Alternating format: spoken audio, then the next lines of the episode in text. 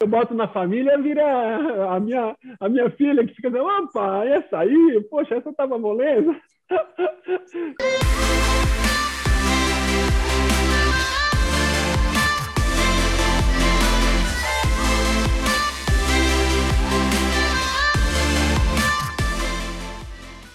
Salve, salve galera do blog do Baixo, vamos que vamos que é tudo nosso.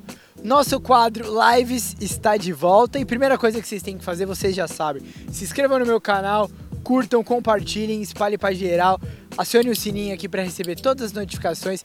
E hoje o tema vai ser nada mais nada menos do que um dos maiores ídolos no esporte no Brasil, Gustavo Kirten, o nosso Guga que está comemorando 20 anos do tricampeonato de Roland Garros.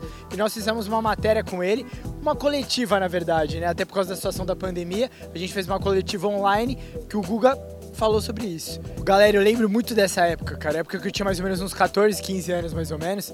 E, tipo, tinha vez que eu juro, eu faltava na escola para ver jogo do Guga quando era de manhã, eu estudava de manhã. E às vezes voltava da escola, era jogo à tarde, que ele parava. E, e era engraçado porque, assim, o futebol parava o Brasil. E o Senna também parava o Brasil. E o Guga, na época dele, também acontecia isso. Tinha muita gente que deixava de fazer alguma coisa, de trabalhar, ir pra escola, pra assistir o Guga, era comentário. Parava em bar. Nunca a gente para em bar e tem um jogo de tênis passando hoje em dia. Na época do Guga, tinha isso. Isso para ver o que ele causou. E acho difícil ter algum outro tenista que vai acontecer isso de novo.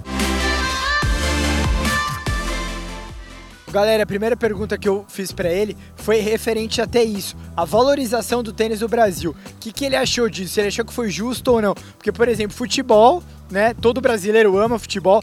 O Brasil é o país do futebol. E também na época do Senna tinha aquela galera que gostava de assistir a Fórmula 1 por causa do Senna. E na época do tênis, do Guga, foi isso também. Então como que foi essa valorização? Vamos ver o que o Guga acha disso. Aí tudo, assim, era, era o, o a, a radiografia de que, é, em termos de conhecimento, a gente tá, não estava nem engatinhando ainda, nem estava tava começando um embriãozinho. E em termos de impacto, ele era do tamanho do mundo. E claro que se isso bem dosado, daria uma química boa, né? Bem programado e já em andamento, até mesmo pegar um embrião desse e jogar no meio do furacão, a tendência é ser difícil. Se já tivéssemos uns passos adiante, a fórmula seria de sucesso.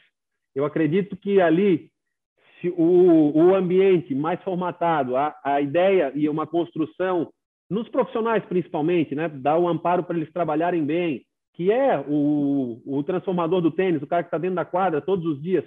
Se eles tiverem, tivessem respaldados e prontos, choveu aluno, cara. Todo mundo veio jogar tênis, não tinha lugar, a academia foi brotando, assim, o pessoal ligando, agradecendo, oh, que beleza, ai, coisa boa, Guga, meu Deus do céu, tá uma maravilha. Da mesma forma que cinco, seis anos depois começou a desaparecer.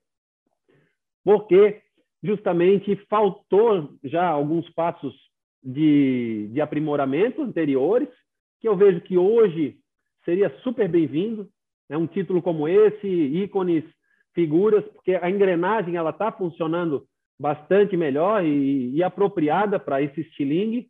E dali o que se tirou, dá para se dizer, é que continua.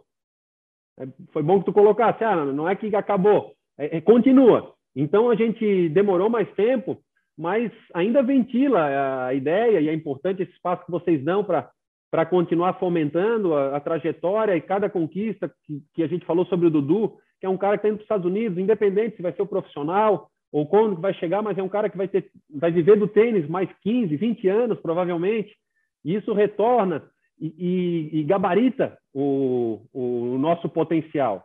Que, que é isso que nos distancia da Argentina, não é mais, nunca foi o quesito de estrutura, de financiamento, nada, os caras, pô, agora mesmo estão sem dinheiro nenhum, mas eles conhecem do ramo.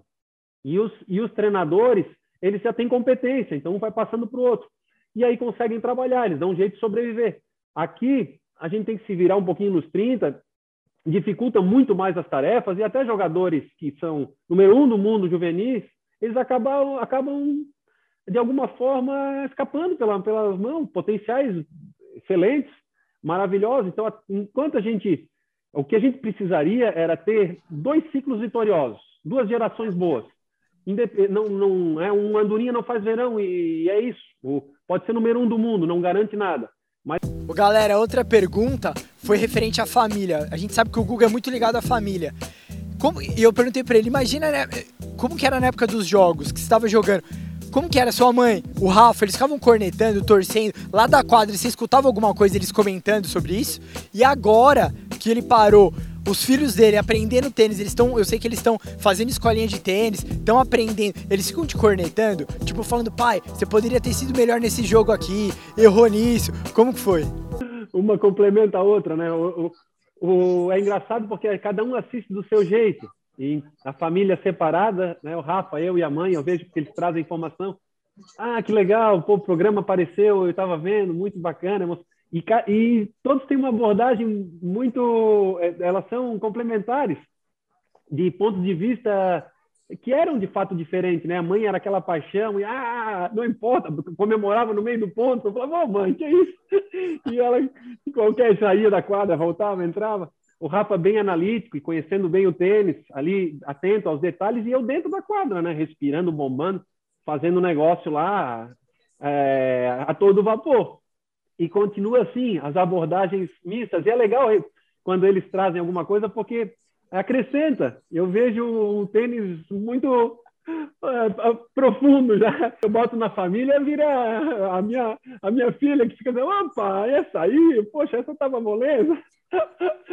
e o mais engraçado é quando tem que dar entrevista, daí que dá uma vergonha danada, tem que tirar o volume da televisão para não ficar escutando. E eles querem ver, eles se interessam, valorizam nessa época, é, passaram muitos jogos e, e é bom também de aproveito para fazer sempre aquele diálogo né, de paz, do, do nosso esforço, da, da vontade, de, de toda uma história que, que existe já lá de trás para viver conquistas e momentos sensacionais, que podem ser também esses emblemáticos aí, universais, como foi o nosso caso.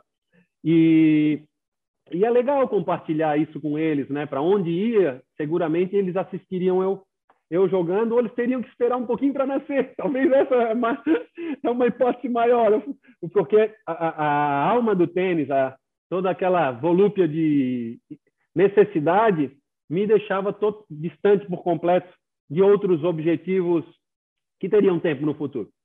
Restaurante e churrascaria Porto Grill.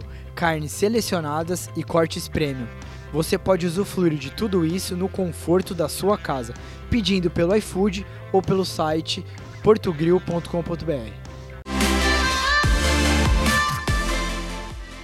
Galera, nosso quadro Lives está se encerrando e em breve pretendo fazer uma matéria presencial com o Guga. Vamos esperar a pandemia passar e em breve a gente vai fazer uma matéria exclusiva e presencial com ele. Enquanto isso, a gente fica com live. Quero agradecer toda a equipe do Guga aí que mandou a matéria aí pra gente. Tamo junto. Blog do Baixo e o Guga, nosso Gustavo Kirten. Tamo junto.